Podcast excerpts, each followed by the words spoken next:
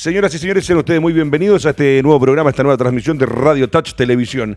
Eh, por ahí, uno de los títulos, una de las frases más usadas en el día de hoy es el amargo empate. La verdad que sí, porque eh, de cómo arrancaron los primeros minutos, eh, lo que se veía y lo que se esperaba, era un Chile que le iba a pasar por arriba a una de las selecciones que en el papel está entre las más débiles en el contexto sudamericano. Pero el fútbol tiene estas cosas y cuando se planifica, cuando se ordena y cuando se juega de una manera inteligente como lo hizo Bolivia, se consiguen cosas importantes como rescatar un punto de San Carlos de Apoquindo. Por la vereda del frente, Argentina también en el minuto 94 eh, le permitió una alegría a Guerrero, a nuestro compañero de labores, que hasta el minuto 93 lloraba como una niña, pero que después, eh, afortunadamente, hace el gol Colombia y le roba el punto y logró sumar unidades frente a una Argentina que también le pudo hacer más goles, pero Colombia también defensivamente muy inteligente por varios minutos del partido. Así arrancamos. Buses Mallorca presenta lo que es este doble amarilla, amargo empate, si esa es la verdad, muchachos. Fernando Tengo, Alejandro Cortés y Sergio Gilbert. Gran capitán, vamos a revisar la tabla de colocaciones. Les cuento a los muchachos, a los amigos que nos están viendo desde Arica a Puerto Montt, cómo quedó la clasificatoria. Alejandro Cortés, si me hace el favor, usted, por favor, con esa voz que tiene maravillosa en do menor, do sostenido, cuénteme cómo está la tabla de Brasil, puntero 18 puntos, Argentina 12, Ecuador 9, en tercer lugar Uruguay 8, Colombia 8, Paraguay 7, Chile 6, Bolivia 5, Venezuela 4 y Perú 4. Perfecto. Álvaro Guerrero, formaciones, alineaciones, las tenemos en pantalla. Lo que hizo Chile fue de la siguiente manera. Sale con Bravo, con Isla como lateral derecho, Sierra Alta, Medel, Maripán. Acá yo voy a, plantearle inmediatamente a Fernando, que lo veníamos conversando en el auto, la situación que a mí me parece, donde no lo hubiese hecho así, pero bueno, así salimos al campo de juego. Mena, Aranguis, Pulgar, Alexis, Vargas y Jan Meneses. Capitán, eh, me lo explicaste claramente porque obviamente en condición de local él busca jugar con una línea de tres en el fondo, armar un medio campo con dos hombres que pasaban por fuera y habilitar y hacer juego para que arriba pudieran tener alternativas tanto Alexis como Vargas y lo que hace Jan Meneses. Yo no hubiese cambiado ni hubiese modificado el sistema de lo que hicimos con Argentina, pero usted que estuvo dentro de la cancha le explica a los muchachos por qué pasa esto y cómo viste lo que fue, primero que todo, los primeros 15 minutos que parecía Chile que era una tromba. Eh, bueno, buenas tardes. En relación al, tema de la alineación que planteó Chile, es una alineación válida. Perfecto. Porque si hubiese jugado con el equipo jugó contra Argentina, también seguramente se hubiese generado ocasiones y lo más probable es que hubiese metido a, Bolivia en su arco como lo hizo. Eh, esto se da para que obviamente eh, Chile pudiera acceder más por las bandas, teniendo una isla como agente ofensivo, prácticamente jugó en la mitad hacia arriba, en lo mismo. Y, el resto fue solamente buscar alternativas, variantes, que Chile creo que las, tuvo, ¿ah? las tuvo en general. Yo estaba hablando algo con Sergio, porque atacó por banda, remató de media distancia, apareció Pulgar en el gol, que ese es un detallito que lo debe tocar después. Eh, tiro en los palos, eh, manotazos de Lampe, rebote en los centrales. O sea, Chile los primeros 20 minutos por lo menos tendría que haberle llevado 3-0. Claro, uno dice los goles no, no, se merecen, se hacen. Pero yo creo que dentro de todo lo que planteó Lanzarte estuvo bien, fíjate. Si faltó el detallito de la puntada final, que es el finiquito. Eh, porque pedirle más, ¿qué más podríamos? Él le pidió, eh, de repente bajo el arco, Sierra Alta, le, pega un, zapatazo, le pega el palo. Eh, Vargas por el otro lado al palo, el Lampe con la rodilla. Vuelvo a insistir, yo creo que Chile debió haber ganado el partido sin ningún problema y con incomodidad.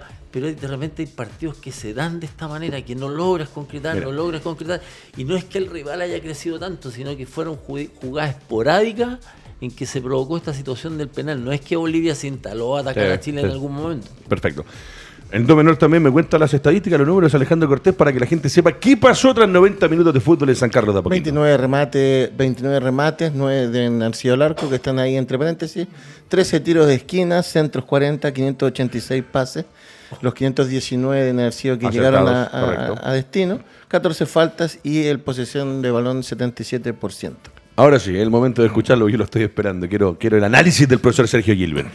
Eh, cuando yo le digo de que para mí me hubiese encantado ver al Chile con la misma formación, con los mismos elementos y los mismos eh, intérpretes, eh, para ver que lo que se hizo contra Argentina, que es uno de los rivales de gran envergadura en el nivel sudamericano, y haberlo planteado así. Ahora, lo que explica el capitán, claro, de local se busca tres en el fondo, variar el sistema, buscar más contingente por, por las bandas, y Chile la verdad que los primeros 15 minutos y a lo largo del partido, cuando hablamos de un 77% de posesión, ojo, la posesión no siempre significa ganar partidos, que en este caso es lo que pasa, pero como ¿Cómo lo ve usted, profe? ¿Cómo lo lee? Desde la formación con que sale Chile al campo de juego de San Carlos de Apoquindo, después ya vamos a ir analizando uno a uno a los muchachos, y lo que fue a, la larga el partido. Y ojo, para mí Lampe los mejores partidos de su vida los hace frente a la selección chilena. Impresionante. San Lampe. San, Lampe.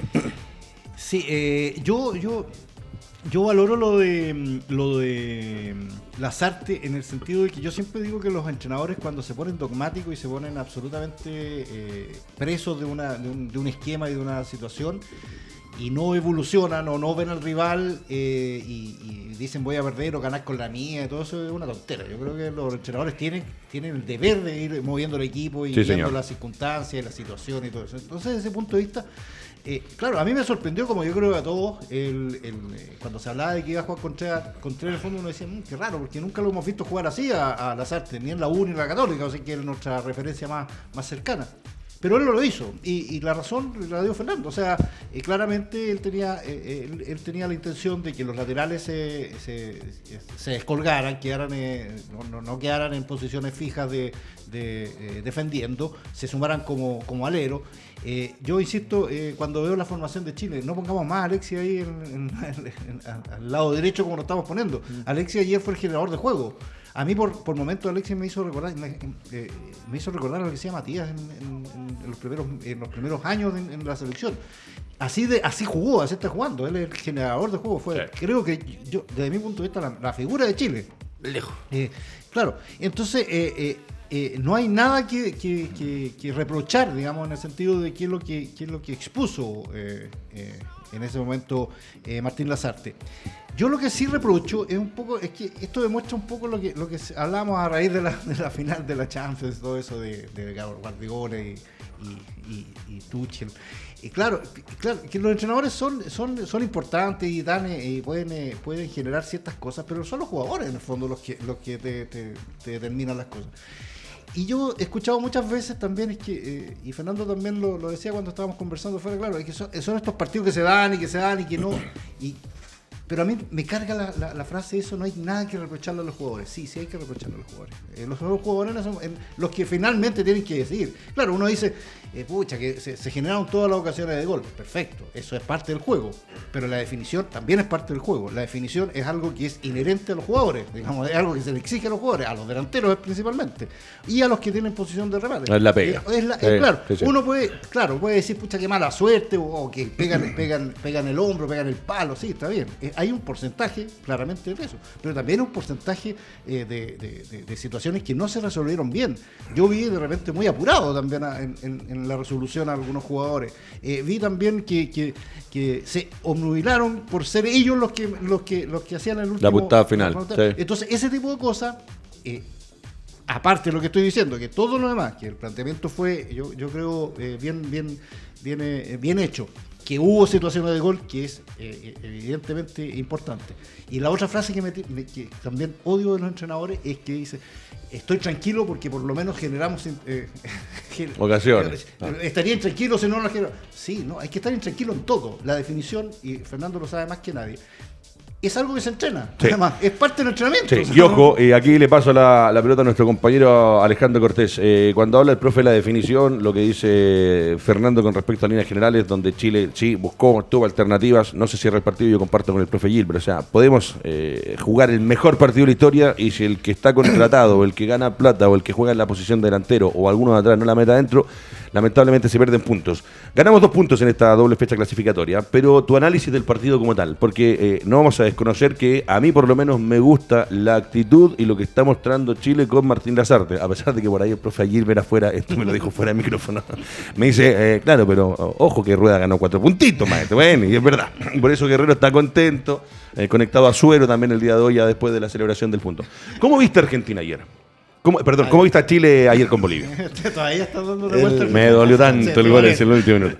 ¿Cómo lo viste a Chile en general? Yo siento que los partidos eh, en clasificatorias y en todo orden de cosas de fútbol profesional, incluso en el barrio, se planifican y se ganan afuera de la cancha para que adentro de la cancha tú expreses tus ideas futbolísticas. Entonces, cuando nosotros nos hacemos autogoles antes de empezar los partidos, ya es muy difícil conseguir cosas. Acá hay una burbuja sanitaria para que los futbolistas se protejan y vengan. Y uno, para, lo que, algunos es nuestro mejor futbolista, para otros no. Eh, No participó porque él no se cuidó, esa es la realidad, y ya partimos mal, cosa que en ninguna otra selección ocurrió. Eso no lo hizo Messi, no lo hizo Suárez. Partimos mal con el tema Arturo Vidal, que ayer enfocándolo en la cancha, sufriendo. Sí. Ojo, comparto contigo. Y sabes qué, ojo, nosotros tampoco lo hemos nombrado mucho. Yo, trata- y yo mismo he Es que no tratado hay de que en este- nombrarlo. Exactamente, exactamente. Y comparto con el capitán. Segundo. enfocarlo. Y, y ¿sabes por qué? Porque lo que acabas de decir tú, Alejandro, debería ser ley para todos los jugadores de fútbol. A nivel mundial, no solamente sudamericano. Lo que acabas de decir, la frase es tremenda. Y ojalá que por ahí eh, la ponga después eh, Guerrero en uno de estos extractos. El único que no lo hizo. En ninguna otra selección se dio una situación similar, porque los jugadores de las otras selecciones, partiendo por los argentinos y los uruguayos, cuando les dicen que van a vestir la camiseta celeste o blanca y celeste que tiene la insignia del país en el pecho, tienen cabeza. Y Vidal no la Bueno, eso, para mí, seguir redondeando Sí. ese tema, porque hay una cosa, la generación dorada a nosotros nos entrega dos títulos, pero la selección no es de ellos. Hay una historia detrás de nuestro, de nuestro país, donde muchos futbolistas hicieron muchas cosas para poder tener una historia futbolística. Esto no nace con los títulos. Nace de- desde antes del 62, nace en la época del 70, los 80, los subcampeonatos de Copa América, hay un sinnúmero de cosas, no nació ahora. Entonces, eso es un, un tema. El otro tema es que el tercer partido en clasificatoria es que no le ganamos a Bolivia. Tampoco algo novedoso, o sea, tercer partido seguido que no le ganamos Epa. en clasificatoria. Y lo otro, la falta de, de compromiso para decir las cosas que corresponden fuera de la cancha. A mí me extraña que la NFP no haya pronunciado nada porque le arbitre Aquino antes de los partidos. O sea, Aquino nos perjudica con Uruguay. No nos cobra un penal que era claro y nadie dijo nada antes del partido. O sea, acá vino Aquino, hizo lo que quiero, lo que quiso con Uruguay acá. Entonces, todo lo que está fuera de la cancha también influye dentro desde mi punto de vista. Sí, para Y mí la, NFP en ese sentido hace mucho tiempo que y lamentablemente se vio reflejado en el día de ayer que todo el esfuerzo, eh, que el esfuerzo que también hizo Bolivia, porque aguantó y todo el tema, pero yo siento que mi preocupación va más allá del Mundial. ¿Qué va a quedar después de las dos Copas América para nuestros Sí, futbolistas? claro, claro que sí. ¿Qué va a quedar? Bueno, quiero que ahí Guerrero me vuelva a poner el 11 estelar de la selección nacional y acá voy con Astengo, que es uno que estuvo dentro de la cancha, que sabe lo que es jugar con Bolivia, que sabe lo que es jugar clasificatoria. Le hizo gol a Bolivia en Copa Le- América. le hizo la, mira, la cabecita. Sí. Eh, voy a partir con, eh, obviamente, eh, Claudio Bravo, que, insisto, y lo que decía el otro día el profe Gilbert, mientras Claudio Bravo esté en condiciones de jugar eh, y me di el trabajo de escuchar la conferencia completa donde nuestro compañero Sergio García tuvo la posibilidad de hacerle preguntas a través de Radio Tacha Bravo. Cuando él hablaba de que eh, por la edad que tuvo la última lesión pensaba casi que era el final de su carrera y hoy día ver cómo está. Es un hombre fundamental, es un hombre importante dentro de la selección. Tu análisis de lo que fue Bravo en estos 90 minutos frente a Bolivia. Lo que pasa es que Bravo participó muy poco. Eh, prácticamente fue un espectador durante gran parte del, del partido. Solamente tenía que salir en algunos balones que a lo mejor lo habilitaba Medel o, o los Claro, centrales 77% lo tuvimos nosotros, Para, verdad. descargar. Entonces, como Chile tenía la pelota, Bravo participó muy poco, intervino. Y en el penal que pudo haber intervenido, creo que fue fantástico la ejecución de bueno. Moreno Martí. Muy bueno. Claro, se la colocó a un ángulo arriba que realmente no había ninguna posibilidad de, de intervenir. Pero también me voy un poco a, a lo que estaba comen- comentando Alejandro en relación a, las declaraciones que hace Bravo después del partido, que cómo era posible que le pusieran a Aquino, al árbitro paraguayo, que ya habían tenido inconveniente y todo. Lo que pasa es que si uno se pone a analizar eh, el tema del arbitraje, yo creo que a lo mejor muchos cuestionarían a los árbitros que les va a tocar. Porque en alguna instancia, en algún momento, eh, los- se sintieron perjudicados, entonces no queremos este árbitro, queremos otro árbitro. Entonces va a haber una constante rotación de, de- de árbitros que no van a ser aceptados por las diferentes selecciones.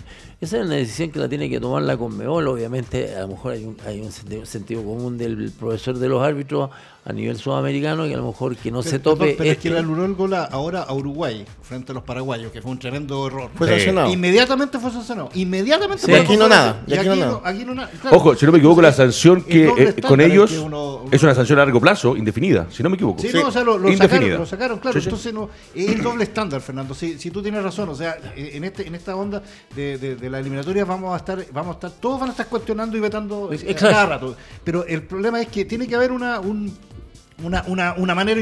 Una línea conductual. Claro, o sea, y hay que tener dos dedos de frente. No, dos sí. dedos de frente, creo yo, para que estamos eh, recién en la tercera, la tercera eh, El- fecha. el la quinto tercera- partido del Sí, pero en la tercera. La doble tercera fecha. tanda, claro, tercera doble fecha. Y, lo- y esa fue la primera. Entonces, ni siquiera es que haya pasado una rueda para que aquí no vuelva a arbitrar. Entonces, es un, des- es un despropósito. Es que yo creo que a lo mejor deben pensar, bueno, que arbitre, que arbitre, a lo mejor no tomaron en cuenta la situación, pero que arbitre, porque obviamente no podemos estar cuestionándolo, porque por una jugada que se discutió, lo vamos a cuestionar eh, y no lo vamos a dejar que a lo mejor en algún minuto le, le arbitre a Chile, sino que yo creo que lo tomaron por ese lado, yo, me da la sensación. Pero el partido no pasó por el árbitro. Ahí se me fue el capitán. Hubo alguna, hubo, un, hubo una- un Estoy planchazo, no me acuerdo si fue vulgar en la mitad de la cancha que la dejó Sí. pasar. Yo estoy 100% de acuerdo contigo. Ningún problema. No pasa por el Y arbitraje. el penal fue penal. Pero lo que dice el profe o lo que dice Alejandro, a mí sí me gustaría ver eh, una NFP, un presidente de la NFP, que más allá de que los árbitros te puede tocar cualquiera, y es lo normal que te toque cualquiera y hay que estar preparado para jugar con cualquiera. Y hoy día en el arbitraje sudamericano y en nuestro arbitraje nacional hay árbitros que son muy buenos y hay árbitros que son muy malos. Pero si de repente una presión más, una llamadita más, como lo hacía don Julio ¿Sabes- Grondona, de repente qué? cuando quería que le arbitrara a alguien. ¿Sabes qué pasa? Que si efectivamente hubiese sido un muy mal arbitraje, hubiese sido determinante en algo, Claro, te queda. perfecto, sácalo en la conferencia de prensa y, y efectivamente hazlo, hazlo. Pero el árbitro, la verdad de las cosas, es que fue más localista que... que Sí, no, no, no influye Sí, como dice Fue más localista, o sea, le dejó pasar patadas a los jugadores chilenos que en algún otro momento te las cobraban. Perfecto. Por eso yo me recuerdo perfectamente un planchazo en la mitad de la cancha de Pulgar que lo dejó seguir. Siga, Fue siga. un ataque chileno. Vamos a la especialidad suya. Los jugadores que ayer actuaron en eh, la última línea defensiva de Chile, sacando los dos laterales, eh, los tres del fondo. El análisis de eh, este planteamiento del profe Lazarte, que juega con estos tres, con Medel, con Sierra Alta y con Maripán. ¿Cómo lo ve? ¿Cómo lo viste? ¿Y te parece que a futuro es una forma que da? ¿O definitivamente hay que buscar alternativas? Y por ahí un Vegas, para mí sigue siendo una alternativa para ocupar, o incluso, ojo, Valver Huerta, una alternativa para ocupar ese puesto de Maripán que a mí, a pesar de que algunos medios dicen que eh, Chile actuó en general de una manera muy pareja, pero hay cositas que van quedando y la selección de repente la camiseta pesa distinto y yo por ahí vería alguna alternativa de cambio. Lo que pasa es que si uno entra al detalle fino, fino, fino, eh, obviamente va a aparecer el nombre de Maripa porque intervino en las dos jugadas que en el fondo le eh, provocaron goles a los rivales de chilenos.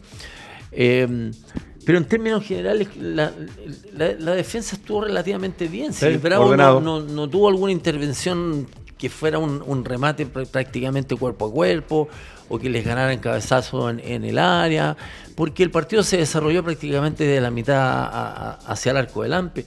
Entonces, O sea, es parte de nuestro subdesarrollo echarle la culpa a Maripán. O sea, Maripán se puede haber equivocado con la mano, que la tiene muy larga, pero los goles que te perdiste en el otro arco. Bueno, Es- yo, ojo, yo en ningún caso le echo culpa, lo que te digo no, sí no te que- digo en general, porque hoy día le han dado como. No, no, no, para mí no, para, para mí hay que ser siempre mesurado con respecto a las críticas. Eh, los tres del fondo, profe, Sí, claro. lo- lo- y Vegas y Valver Huerta.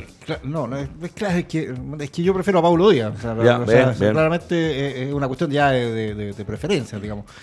No, sí, el, el tema de Maripán, yo creo que hay que, hay que, hay que verlo con, eh, con, con cierta distancia. O sea, obviamente sí que jugó, ¿no? Y además lo, lo malo para Maripán es que hizo el penal ante Argentina y ahora lo hace, en el siguiente partido lo hace contra Bolivia. Entonces, claramente. eh, El malo de la película. Claro, entonces son puntos eh, que después. Y él mismo, él mismo siente eso, o sea, cuando está tirado, o sea, siente, pucha, metí la pata de nuevo. Sí, pero Ah, podrían haber estado tirados así los delanteros que no hicieron los goles. Claro, eso es lo que me claro, da lata. pues. Sí, sí. Entonces, claro, pero, pero esto hay que verlo siempre, claro, desde todo, desde de un ángulo mucho más, más eh, abrir un poco el foco, digamos, no, no centrarnos a hacer el zoom solamente en Maripán. Claro. Yo creo que Maripán, claro, si, si Chile hubiese ganado y no hubiese existido ese penal, claro, eh, eh, nosotros no- hubiéramos dicho, pucha, que anduvo bien Maripán, ah, pucha, que sí, se rehabilitó, re- Maripán de- no, no le quedó dando O un penal con un 3-0, da lo mismo. Da ¿no? lo mismo, entonces, claro, pero, pero como, como tenemos que, eh, como es muy reduccionista todo este, eh, los análisis posteriores, lo- lo- los que se hacen, uno, uno los ve y escucha.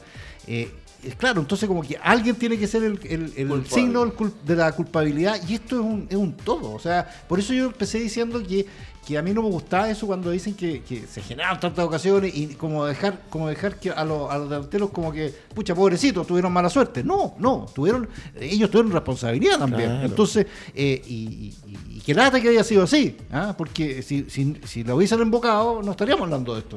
Entonces, claro, lo de Maripán fue una fue un fue un, eh, un descuido, una mala... eh, no sé, esto de las manos también están relativos, o sea, que se abre, no se abre. No, pero fue penal. Eh, sí, sí, fue penal.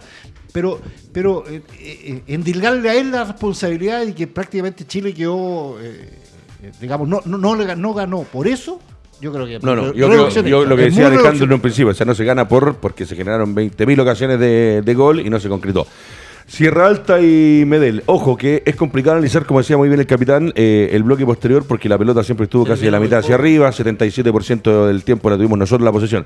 Pero en líneas generales, para un partido con esa poca exigencia, donde de repente esa poca exigencia también ustedes, los defensas, tienen que estar más concentrados, Sí. porque eh, de repente hay una tranquilidad que estamos jugando de la mitad hacia arriba, no pasa nada, y en una, ojo, y Bolivia tiene que hacerle un monumento, viejo, ya es que nosotros como programa mandar por lo menos un saco de, de cemento al delantero que tiene. Mamita querida, por Dios, no, No, será el mejor del tremendo. mundo, pero a ese le- eh, eh, es un jugador que sabe que nació en Bolivia, que el fútbol boliviano no es de la lid del fútbol mundial, que la única vez que fue un mundial fue el año 94, pero se pone la camiseta de Bolivia y arriba pelea cada pelota. No, que tremendo. Eh, bueno, tu- estuvimos tocando el tema con Sergio. Sergio me decía que no ha sido titular y todo el tema en, en el equipo que está, creo que es Cruzeiro.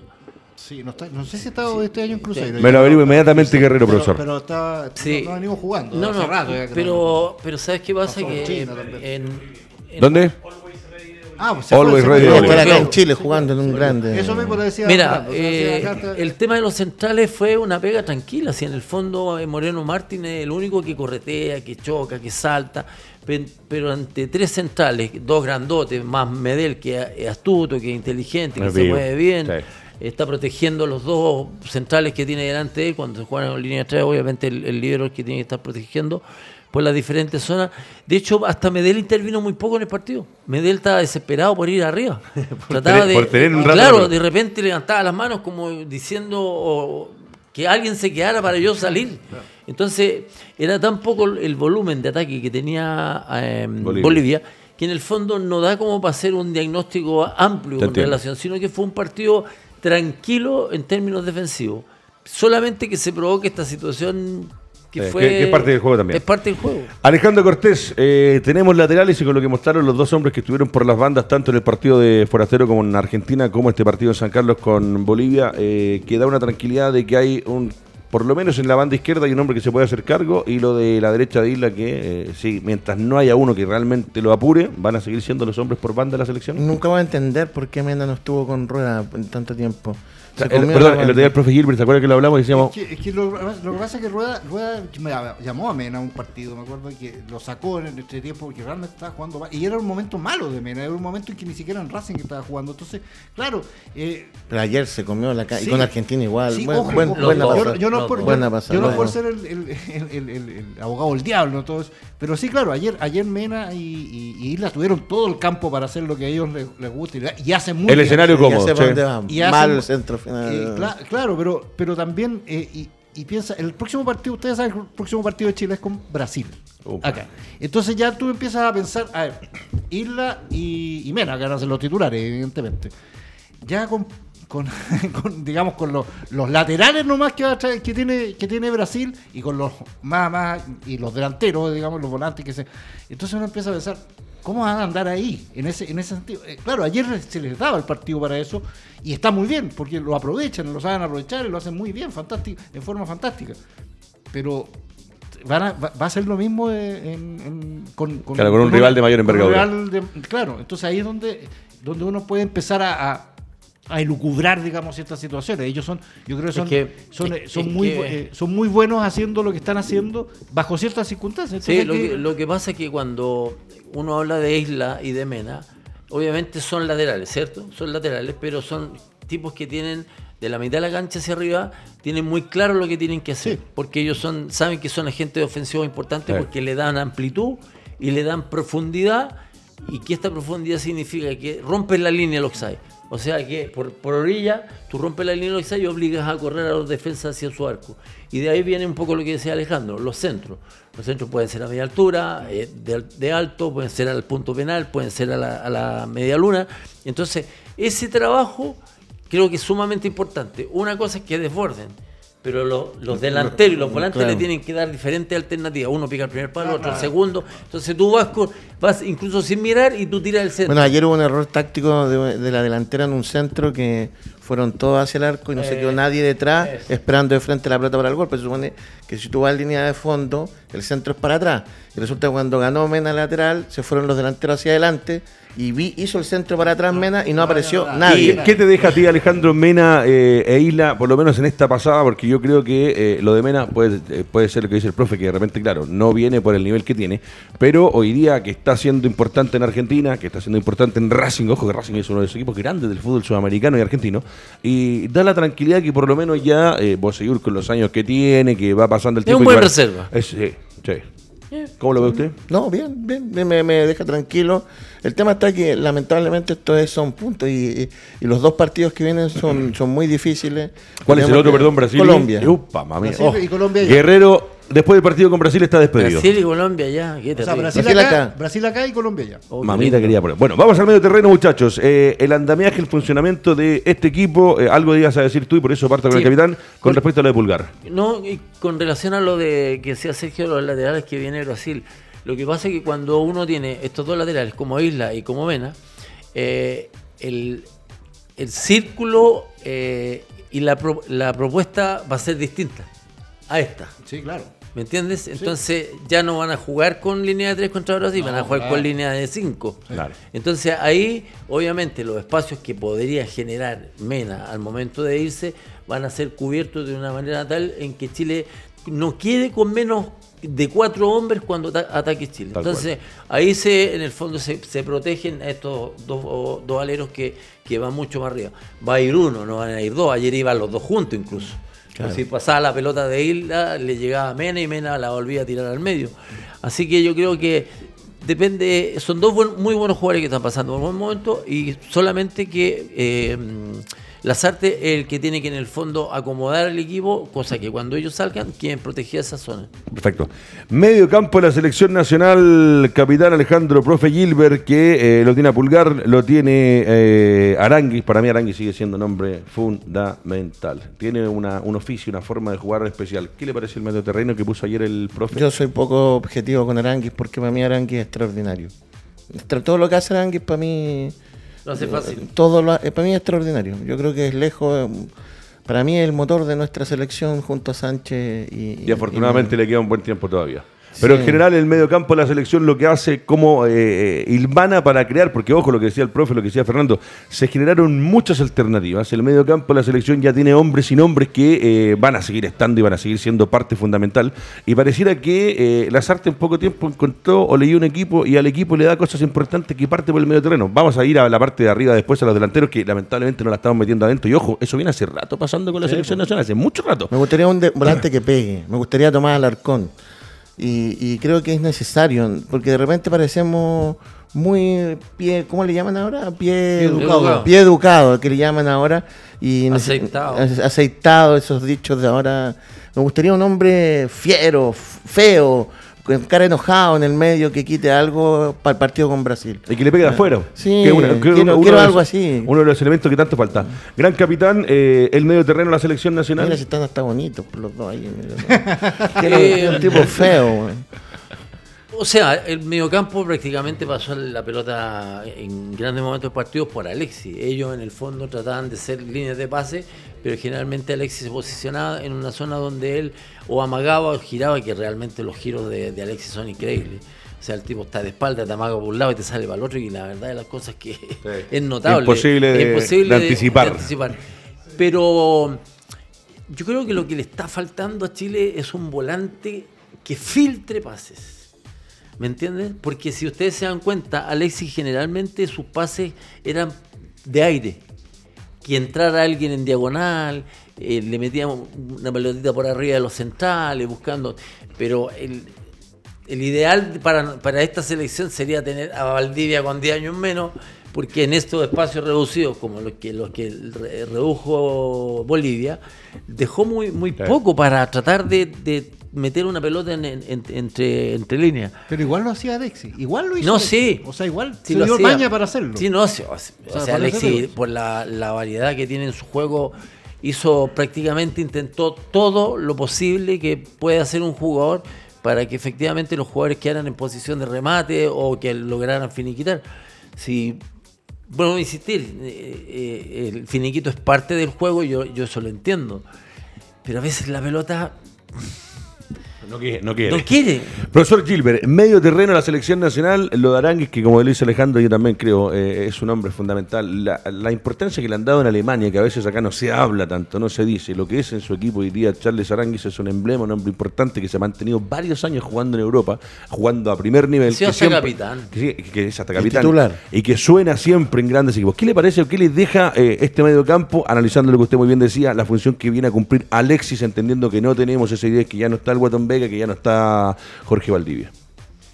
Es que yo creo que el mediocampo es, lo, es, lo- es donde tenemos más variedad, digamos. O sea, donde tenemos para, para dónde elegir. Porque Pero sin ese especialista que es. Claro, sí, pero, pero lo está- yo, lo, yo lo comentaba, o sea, a mí, a mí ayer eh, Alexis por momentos me, me- me hizo recordar a, Ma- a Matías en la selección, no, no a Valdivia porque son distintos, pero, pero eh, cuando se conectaba con el chupete suazo, digamos, en, en esa, eh, la era Bielsa estoy hablando más que en la era Sí, San Paulo. sí, sí. Entonces, eh, yo creo que hay, hay. Si uno, uno piensa, tenemos, ayer jugaron Pulgar, Aranguis y, y Alexis. Eh, Ellos, tú dices, todos son eh, grandes jugadores y, son, y van a ser titulares. Tienes que agregar a Vidal.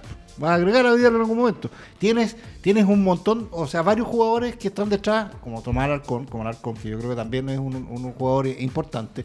Y, y vienen, y, va- y- y yo creo Está que altera- Galdame, está Palacio. eh, está Galdame, está Palacio. eh, eh, y yo creo que la alternativa de Gil en algún momento se puede dar también. Sí. Ah, que es bien parecido. es bien pa- no, no, a ver, no quiero compararlo con, con Aranguis, pero más o menos tú puedes, puedes decir, si no está Aranguis, un tipo más o menos parecido podría ser Gil. Sí, Más puede o cum- puede cumplir esa Puede función, cumplir una sí. función y además es un tipo, es un tipo que mete. Y que, y que- entonces, yo, yo no estaría tan preocupado de eso. Yo creo que se, se, se demuestra que hay, hay, eh, talento, hay trabajo. Estoy de acuerdo sí con Alejandro, nos, nos falta a lo mejor el tipo más, más rudo, más eh, el Egidio Arevalo ahí que, que ponga la, la- el, el centro half de los uruguayos, que te meta y que eh, no lo podemos tener todo. Eh, El chico este de, de la Católica Saavedra, por ejemplo, que es el, es- es el gran eh, proyecto, digamos, eh, digamos, del fútbol chileno, de la Católica, yo creo que le falta eso, justamente, e- esa agresividad que no malentendida, no es que vaya Sí, a, no, se a- entiende- se a entiende el a concepto. Pero- pero sí yo, esa- esa- esa- yo voy a aquí, a- jugamos contra Argentina, ¿cierto? Hubo necesidad de tener un,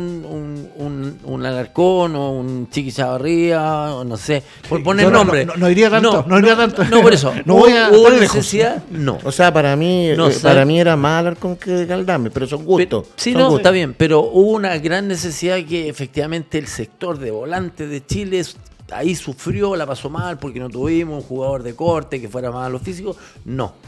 No, porque ahora. No, con Argentina no y ahora con Bolivia menos. Y ahora con Bolivia menos. Entonces, si contra Argentina no necesitaste un volante que fuera más de feo, como dice Ale- Alejandro, que, que a lo mejor que pegara Ahora, más con o que fuera más al corte, ahora lo que se busca es, es más anticipar, es eh, La salida, el la, pase. la salida, el, el- que desde atrás, desde esa zona que es, es el volante central, la pelota salga muy bien jugada. Alarcón tiene, tiene, un, limpio, tiene buen pie, tiene buen pie.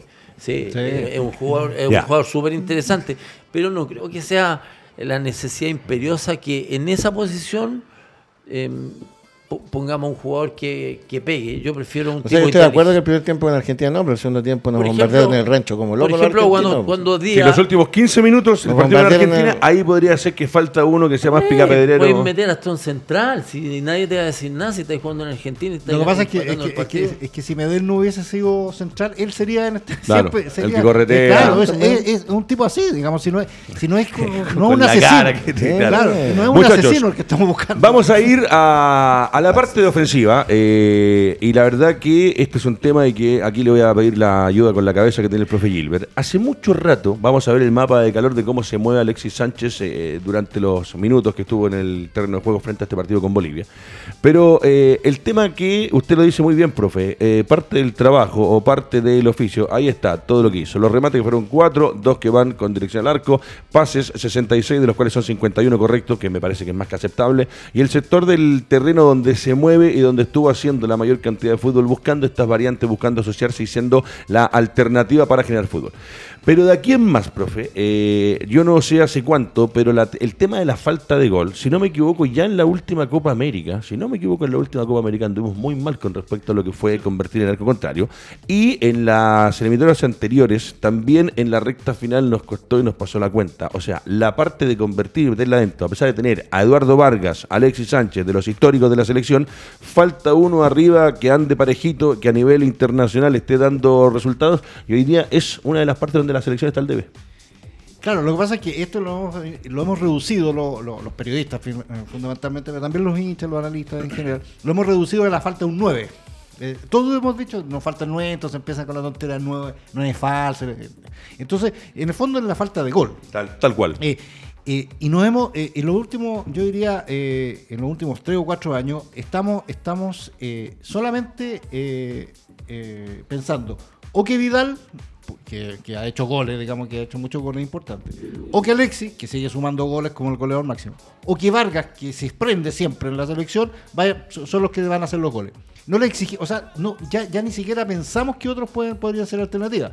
Eh, claro, ya en Menezes hoy día lo vemos y pero lo empezamos a, visualizar como que es, un factor, digamos, para, de entrada, que puede, ir a, a, Palacio por ahí podría ser. Claro, pero, pero no les damos a ellos la, la, digamos, la, responsabilidad. Ayer entró en los últimos minutos Mora, que para mí es, siempre fue el, el, el, tipo que más que Castillo, incluso, que, debería ser el que a esta altura debería estar ser dueño de la, de la camiseta de la selección. Pero ya no, ya no digo, ya, no, digo de, Para ser un indiscutido, no. Entonces, eh, vamos, vamos a seguir con este, con este, con este... Lo, más grave es quién podría ser. Es que eso es lo, eso es lo más grave. ¿Quién tienes tú mirando que podría llegar a la selección prontamente. esa, es la pregunta para el capitán. Capitán, ¿quién podría ser hoy día una alternativa? Porque lo que dice el profe con Mora, y que no es la primera vez que lo dice, porque lo hemos hablado varias veces, me encanta mantener esa consecuencia con lo que uno va diciendo al correr del tiempo. Es un hombre que por ahí en algún momento, claro, decía, este o este, Mora, Castillo, van a llegar por defecto en algún momento a tomar esa posición. Y la verdad que hoy día no hay, y no sé, en la experiencia tuya como director técnico, como jugador de la selección, Hoy día, ¿qué nos puede ayudar arriba? A meterla adentro, si eso es lo que está faltando en la puntada final. El pepero. Nos falta un pepero.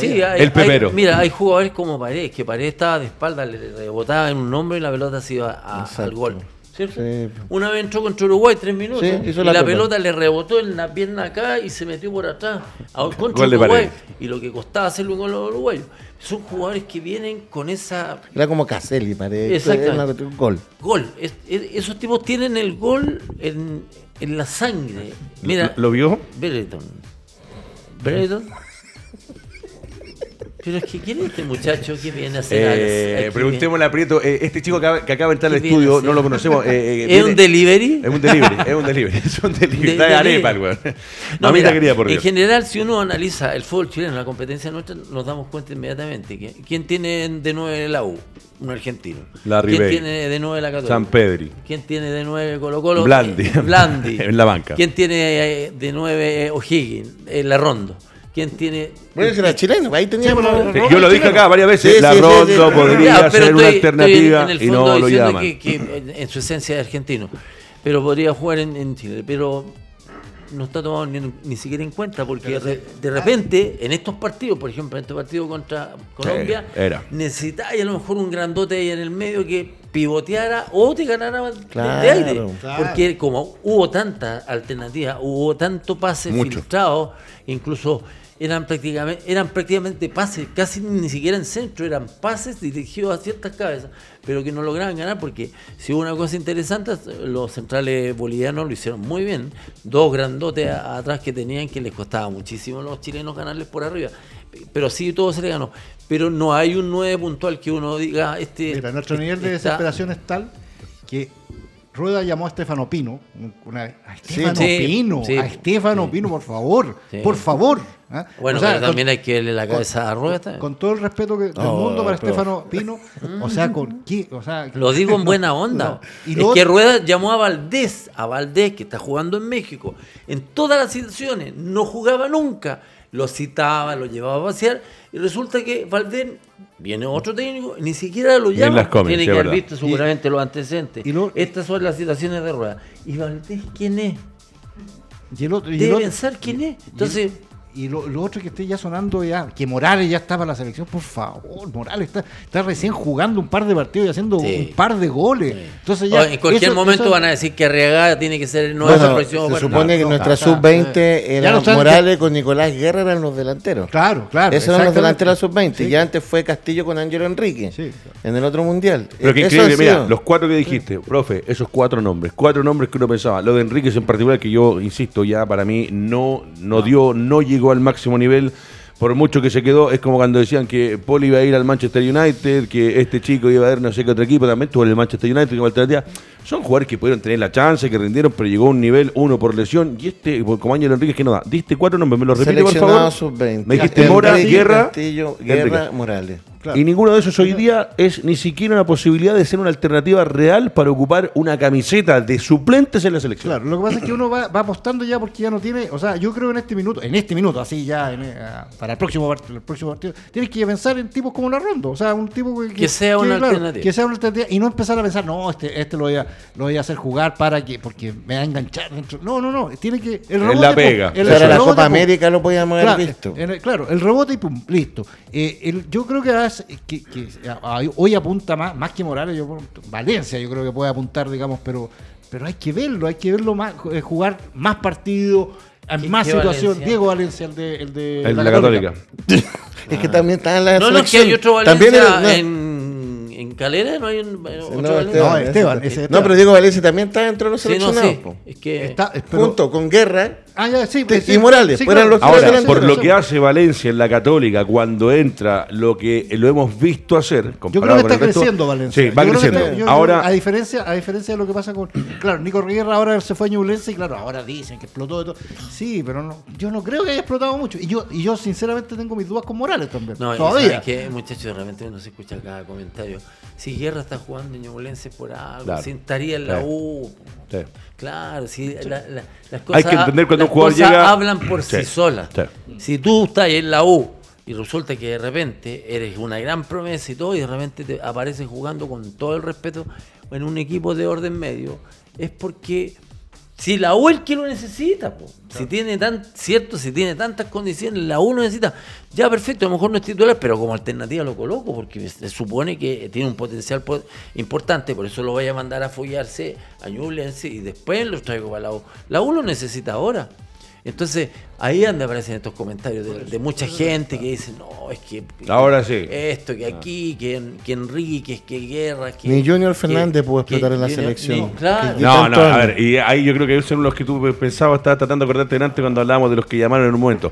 En un momento, ¿cuáles eran los dos que dijo que eran inamovibles para rueda de la selección? Uno era Fernández. Zagal. Y Zagal. Y Zagal. Sí, y yo me acuerdo, de eso sí puedo dar fe cierta de que uno de nuestros panelistas, y lo conversamos con el resto, que fue Fernando Tengo, que decía, Oh. yo estaba Junior Fernández, yo estaba Junior Fernández, pero pareciera que arriba, profe, realmente no hay. Eh, Alejandro tira cuatro nombres de hombres que en algún momento fueron alternativas. Hoy día, a esta hora, si me preguntaran a mí, yo uno de los que intentaría darle más tiraje es Palacios. Claro, o sea, pero, y para- pero Palacio no es, No es claro, nueve. no es nueve. No, no, no, es- te digo claro. para, para- Sí. hablando de la parte ofensiva para Sí. poder intentar tener una chance, porque Palacios, como la agarraba, lo que jugaba mientras estaba acá en el Fútbol Nacional y por algo se va al extranjero, es un jugador distinto. es un Claro, jugador no, diferente. eso sí, pero tú, si, si el tema es eh, a- hablar de quién, quién, quién finalmente va a definir, digamos, en el área, que es lo que estamos buscando, que eso no, no tenemos. Aparte de Vargas, que Vargas, o sea, obviamente, es claro, se prende la selección. Si, eso, si Vargas en cualquier momento va a hacer un gol, de- eh, porque Vargas no hace, hace gol en la selección. Pero eh, si tú ves a, a- a más a mediano plazo, es donde ahí donde la- está la disyuntiva. Y- Eh, eh, claro, Palacios puede ser. Yo preferiría un tipo como Palacios que se quedó en Unión, el uruguayo. Ese, ese- claro, ese es un goleador. Claro, el chorrillano es un goleador, eh, más o menos eso estamos hablando. Eso es lo que nos falta. Lo que está claro es que no hay. No, no. Lo que está claro es que, to- es que no hay, porque si no, todavía no estaría jugando Vargas. ¿Cierto? Exacto, No, exacto. esta- no estaría jugando Vargas hace, hace rato porque ha sido cuestionado, porque no viene haciendo gol y todo. Lo que pasa es que también tiene que ver mucho con la mutación que ha tenido nuestra selección. Sí. Y ¿Me entienden? Sí. Como jugaba antes con San Paolo y con jugaba con Y, Bielsa. ojo, y lo que dijiste tú, Y- y- con el y 10, los años también el que van filtraba esa pelota a esos jugadores, porque, ojo, uno se- cuando habla de la mejor época de la selección con Bielsa, que supuestamente le cambió la mentalidad al fútbol nacional, ojo, yo vuelvo a repetir, cuando el técnico que reemplazó a Bielsa fue a Juan Pinto Durán, no habían cohetes, no había nada espacial, no habían estas cosas que decían que Bielsa hacía magia dentro de Juan Pinto Durán y que había reinventado el fútbol. Pero tú siempre lo has dicho, y cuando hablas de esta mutación, en la mejor época de Marcelo Bielsa, de la época de San Paoli, siempre tuvimos un jugador, que en este caso era el Mago Valdivia, que era el que filtraba esas Claro. pelotas y tanta falta le hace, porque para que Vargas luciera en ese tiempo, para que Sánchez luciera en ese tiempo, había un jugador atrás. Cuando Marcelo Salas con Iván Zamorano, Salas, eh, Zamorano sale eh, goleador de las clasificatorias, haciéndole cuatro a Venezuela, tres a Colombia, era porque atrás tenían al Guatón Vega, al Coto Sierra, Fabián Estalla, a Víctor Hugo Castañeda. Pero hoy día en esta selección actual, aparte de no tener delanteros, ese hombre que dices tú del pase filtrado no existe. No, no existe, por eso es que se van a tener que me- mecanizar muchos movimientos, muchas triangulaciones, cosa que no tenga que intervenir solamente un hombre para definir, sino que tengan que intervenir dos o tres. Sobre todo que Chile ya tiene claro que cuando vengan a jugar acá se le van a meter atrás equipos que a lo mejor incluso son importantes, que tienen Brasil no creo que se meta atrás, pero sí van a haber equipos, no sé, Eh, Perú, Venezuela. eh, eh, claro, Ecuador, y se le van a meter atrás y le van a jugar de contra. O sea, así se juega generalmente en eliminatoria. Entonces uno tiene que tener muy claro que defensivamente tiene que estar muy atento, pero cuando te quede una, porque te meten el búho atrás, ayer eh, Bolivia metió el búho Sí, atrás, completo. y Metió a- camión a- con Alexis, acoplado ayer. Alexis incluso por momentos se cargó para el lado de Isla para hacer esta triangulación que hacen. Que Isla se la da a Alexis y Alexis le vuelta. mete la pared y rompía la línea. Pero el problema era lo que comentó mm, Alejandro, eran que no había una forma escalonada de entrar a la cancha, o sea, ocupar diferentes posiciones en el área, cosa de generarle pr- problema a este cerco defensivo que tenía Bolivia. ¿Y cómo se le provoca el- este problema? Es, es desarmándolo. Unos pican el primer palo, uno al segundo, uno al penal, uno a la salida para el remate de fuera del área. Ahí genera espacio. Porque tiene que, este, grupo de jugadores bolivianos se tiene que ah, esparcir por Como tú diferentes decías, lo de romper área. las líneas, eso también fue un, un el, tema. un tema. el romper las líneas, cuando a Chile, cuando hace el gol pulgar, yo dije, al fin se vivaron. ¿Por qué? Porque los bolivianos estaban todos metidos en el área. Prácticamente todos. Moreno, Moreno Mártir, que era el único que estaba arriba solo. Entonces, se metían todos al área. Chile jugaba hacia atrás y ellos salían. Porque es una cosa lógica y básica que los, técnicos le enseñan a, los, a las dos líneas de cuatro que cuando la pelota sale tienen que achicar hacia arriba. Y ahí tiene que entrar el vivito, como lo hizo Pulgar, entró y hizo el gol. Pero esa situación se vio muy pocas veces, muy pocas veces, porque se pretendía llegar jugando prácticamente hasta el área. Cuando tú no puedes entrar, tienes que retroceder un poquitito para generarle espacio a los que van a aparecer por las bandas o ya sea en diagonal por el medio. Entonces, eso se vio muy poco. Y eso que tú dijiste recién, Fernando, es un tema que uno la puede debatir por mucho más tiempo. El llegar tocando así tan tiquitaca eh, está en extinción en estos momentos en el fútbol, en, la- las altas competencias. Se está exceptuando el City, algo, pero tú ves los otros equipos que se está viendo un tema de encarar, más ataque directo. Entonces nosotros seguimos buscando lo mismo, lo mismo que decía el profe Gilbert del Pepero, uno ve en los partidos de fútbol joven, ve partidos en escuelas de fútbol y resulta que el, que el Pepero lo retan, si le pega de lejos, si no al pase. Entonces hay un sinnúmero de cosas que, que uno puede ir analizando para atrás de por qué Buen están punto. pasando esas cosas. No hay porque la formación que se le está dando a los chicos para que, que creemos o tengamos un jugador así puede ser que hoy día no esté no, no se esté dando y que yo, por eso es que no está. yo he visto no partidos de fútbol joven que retan cuando en, en fútbol reducido le pegan de lejos. ¿Sabes al qué pasa? Que cuando uno no tiene ese jugador que es pepero, que es Sí. goleador, que la pelota le rebota en el tobillo, ese, el técnico tiene que trabajar muchísimo con los movimientos para que el gol no salga puntualmente de una persona o que no lo termine Sí, una persona. que sean variantes que para poder sean llegar- sí, variantes. sí, sí. Los volantes, los volantes, a ver, hacer entrenamiento, sal- hacer salir la defensa y a- hacer entrar a Isla por banda, ¿cierto? Cosas que tengan que correr. Hacer lo mismo por el otro lado. Pero los volantes del medio, como lo hizo Pulgar, lo hace. ¿Cuántas veces no hemos visto esa jugada cuando entra Vidal por el medio? ¿Ah? La pelota la pesca Alexis, viene saliendo la, la, defensa de Colombia, de Bolivia, y viene entrando Vidal y se encuentra con la pelota. Ese gol lo ha hecho cantidad de veces. Entonces, cuando un equipo no tiene, vuelvo a insistir, un agente ofensivo que sea, que te liquide en el área, un Lewandowski, no sé, un Miller, eh, por poner el ejemplo de dos, dos atacantes a nivel mundial, Chile tiene que trabajar formas y movimientos que estén tan establecidos que se nos presente esta situación se nos van a meter atrás, perfecto. Los delanteros salen y entran los volantes.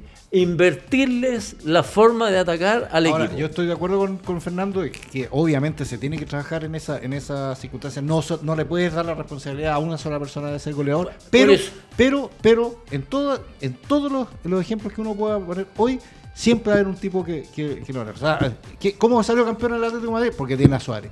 ¿Por qué? ¿Qué, qué es lo que hace eh, eh, en, Real Madrid? Benzema. ¿Qué es lo que hace Bayern Múnich? Que tiene también un funcionamiento Lewandowski. O sea, siempre, siempre. Sí, pero no lo tenemos. Entonces, no, por eso y no lo podemos comprar. No, no, no tiene que ser chileno. No, es que, es que yo, yo, lo que digo es que tiene que haber un complemento. O sea, no, no, no, no podemos decir se murió el pepero y no lo necesitamos porque tenemos, tenemos generación de otra, de otra, de, de otra manera. Yo creo que, que no, que, que, hay que generar esa, esa situación y no endilgarle solamente a uno la responsabilidad, pero a la larga siempre, siempre te va, eh, va, va a existir eso. En Uruguay está Suárez y está Cavani. Así de simple. Sí, en, Colombia, sea, Colombia tiene a Zapata y, y tiene Uribe, tiene, y Ecuador claro, claro, sí, ellos, Uribe. Ellos todo, todo, todo lo que yo te, te, comenté de los movimientos que, tienen que generar y seguramente Lazar, de, Lazar te lo va a empezar a trabajar, lo va a conversar y una serie de situaciones que tienen que rodear a lo mejor a este pepero que dices tú. Porque el pepero puede de repente generar atracción a los defensas claro. y los arrastra. Eso es, eso y, es. y aparecen sí. los volantes. Pero, pero tienes que Por, para eso, para eso, exactamente. Pero el, el, problema es el siguiente. Dime qué pepero tenemos en este No, no por eso. No tenemos. No. Por lo tanto, cuando él teníamos tiene, a Suazo, él está trabajando contra. Sí, pero, Suazo, igual, pero. Suazo ya pasó. Por eso. ¿Me sí. entendí? Entonces, ahora estamos encima de la Copa América y, y, obviamente estamos participando en la eliminatoria que nos está yendo bien. Por lo tanto, como tenemos cadencia y gol, él tiene que trabajar más variantes, más alternativas, más movimientos, triangulaciones, cuadrados, pasar por la espalda, posta, todo tipo de variante que el equipo te pueda generar. Como lo hizo ayer, pero lamentablemente sí. Claro, no se terminó concretar. No se terminó concretar. Tiene que jugar el inglés. Y otra cosa, para, eh, sí. Tiene que jugar el inglés, hacerlo jugar. Sí, porque o sea, ayer no sabía en qué parte claro. estaba él cuando lo enfocaron. él miraba así como diciendo, estoy en Old Trafford, estoy en Liverpool, ¿a dónde claro. estoy? San Paoli la última etapa en la U hizo Arangui.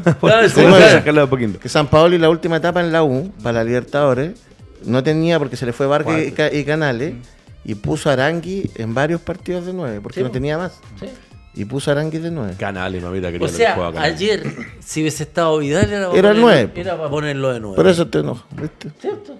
Bueno, en líneas generales, profesor, si tuviésemos que analizarlo, ojo, eh, entre medio cositas interesantes que pasan solamente en Sudamérica, yo insisto, son eh, las clasificatorias más complicadas a nivel mundial por la cantidad de países, ojo, que hace rato que ya no sacamos un campeón del mundo, pero donde hay un bicampeón como Uruguay, donde está Argentina, donde está Brasil, ayer se dieron cosas especiales. Ecuador, en casa, ojo, perdió con este Perú que no había sumado con la mano ah, de Gareca. Ecuador, una y, y, sumó puntos importantes Perú en condición de visitante. Sigue colista, pero con cuatro puntos. Y la verdad que la tabla todavía está comprimida, a excepción de Brasil, que ya me parece que Brasil casi que está comprando sí. los pasajes y reservando el hotel en Qatar. Eh, Venezuela empató con Uruguay 0 a 0, los uruguayos que no fue una buena pasada en esta fecha clasificatoria doble.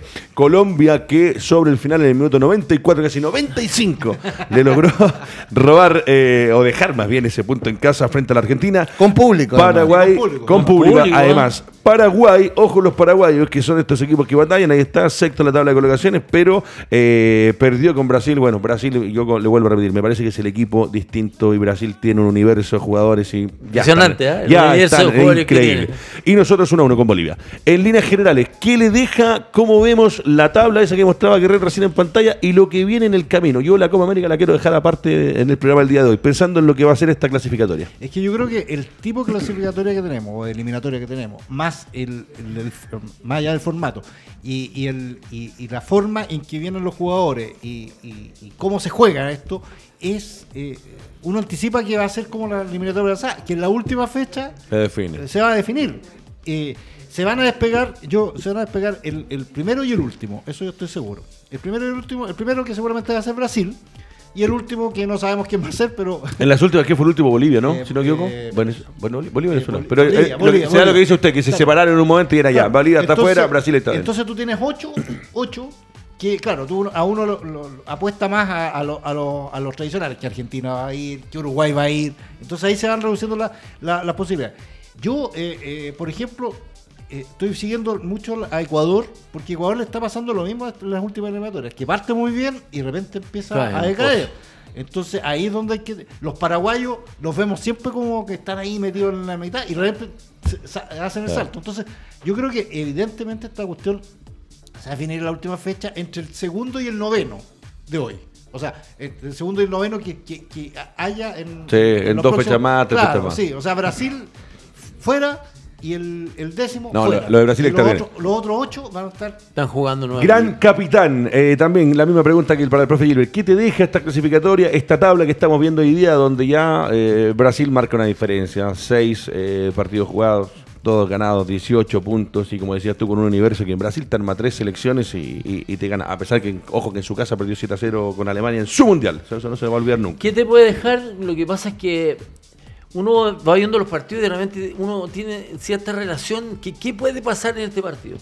Por planteles, por jugadores, por esquema y por muchas situaciones. Y de repente se te dan eh, resultados que son como ilógicos.